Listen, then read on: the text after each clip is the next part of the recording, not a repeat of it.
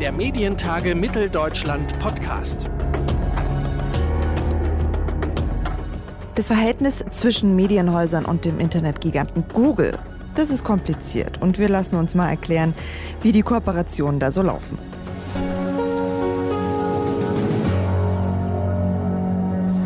Hier ist der Medientage Mitteldeutschland Podcast. Mein Name ist Theresa Nehm und herzlich willkommen zu dieser Ausgabe. Die Beziehung zwischen Google und den Verlagen und auch den Medienhäusern, die ist also kompliziert, weil sie sich brauchen, sie kooperieren, aber sie sind in mancher Hinsicht auch Konkurrenten. Wie funktioniert also so eine Beziehung?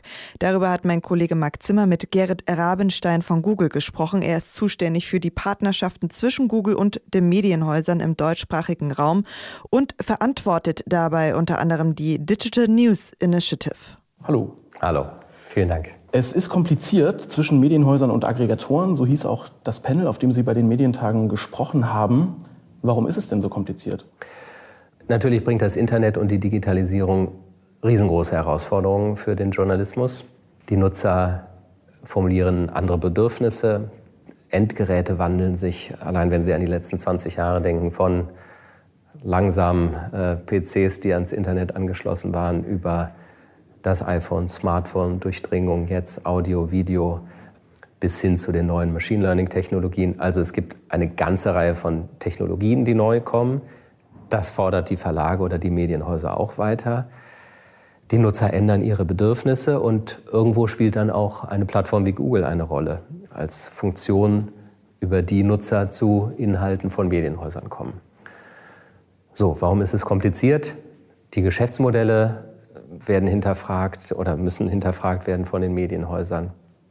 Da spielt auch Google eine Rolle. Und auch die Nutzer gehen natürlich häufig über Plattformen von Google zu Verlagen. Insofern, wir spielen da auch eine Mittlerrolle. Da stellen sich viele Fragen. Aber wir wollen diese Rolle auch annehmen und sind da auch an einem konstruktiven Gespräch und, und Dialog interessiert. Jetzt ist Google für viele Journalisten einerseits Teil des Problems, andererseits auch Teil der Lösung. Wo sehen Sie sich in diesem Spannungsfeld?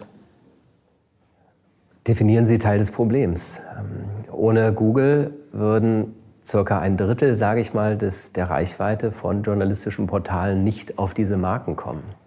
Ich glaube auch nicht, dass irgendjemand sagen würde, die journalistische Welt ist besser, wenn, wäre besser, wenn es keinen Google gäbe. Also wir können darüber sprechen, dass Medienhäuser und der Journalismus ein Finanzierungsproblem haben. Das glaube ich sofort. Da müssen wir gemeinsam Lösungen finden. Und ich bin auch, oder Google ist auch daran interessiert, eine Rolle zu spielen.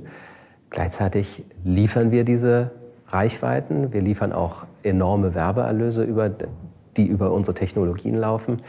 Also äh, es ist, so wie auch das Panel hier bei den Medientagen eben überschrieben war, es ist kompliziert. Man muss das sich genau anschauen, an welch, über welches Produkt reden wir, über welchen Nutzungsfall. Und wenn wir das nur so vereinfachen, dann wird das Problem nicht angegangen. Dafür ist es äh, zu ernsthaft meines Erachtens. Sie haben angesprochen, Google ist auch daran interessiert, äh, in diesem Prozess mitzuwirken. Es gibt die Digital News Initiative, wo auch schon sehr hohe Beträge an, an deutsche Medienhäuser auch geflossen sind. Jetzt sagen einige Kritiker, das ist aber nur PR, weil Google kann nicht Medien finanzieren und gleichzeitig zum Beispiel kann man dann auch vielleicht nicht mehr kritisch über Google berichten. Diese Herausforderung sehen wir, sehen wir auch und der sind wir uns auch bewusst. Insofern versuchen wir unser Möglichstes so zu agieren, dass sich alle Beteiligten gut aufgehoben fühlen. Ganz kurz, die Digital News Initiative, kurz DNI, wurde im Jahr 2015 gegründet aus Gesprächen mit europäischen Verlagen, die gesagt haben, wir müssen ein Forum finden, wo nicht übereinander, sondern miteinander geredet wird. Und dann kamen schlussendlich drei Zielsetzungen eigentlich heraus, die sehr unterschiedlich sind, die wir mit der, gemeinsam miteinander tun können.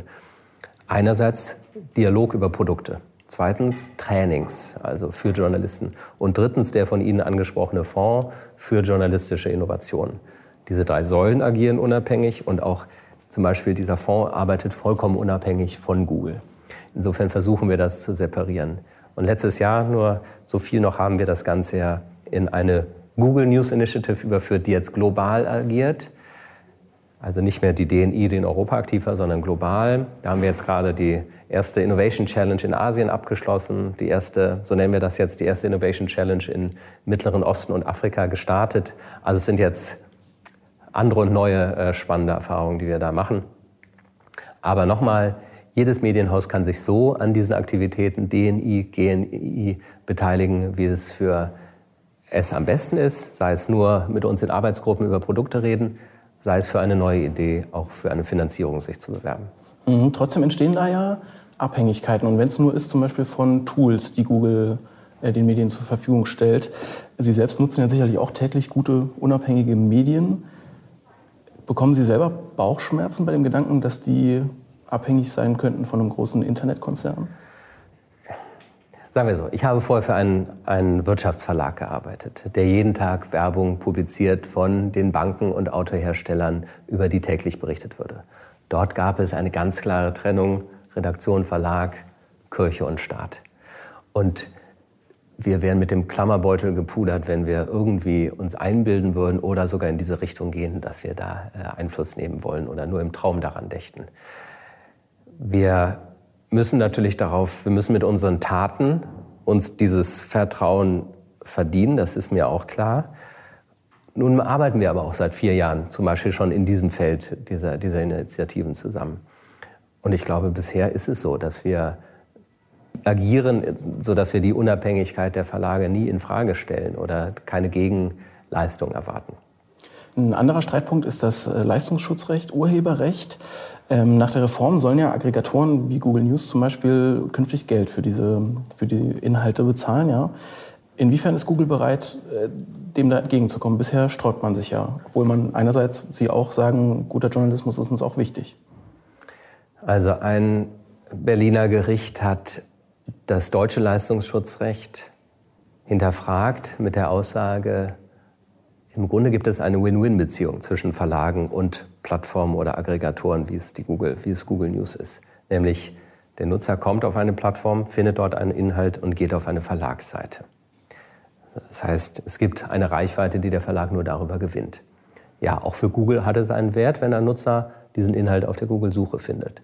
Obwohl, Klammer auf, das wissen Sie auch, die wenigsten journalistischen Begriffe werbetechnisch vermarktet sind. Und in, der Google, in Google News zum Beispiel gibt es überhaupt keine Werbung. Das heißt, das ist kein Geschäftsmodell. Darum fällt es uns auch schwer, dort diesen Fall zu sehen. Ähm, wir müssen jetzt einfach abwarten, wie sich die, die Richtlinie in nationale Gesetzgebung übersetzt oder wie sie umgesetzt wird. Und dann müssen wir schauen, wie wir darauf reagieren. Mehr kann ich dazu nicht sagen.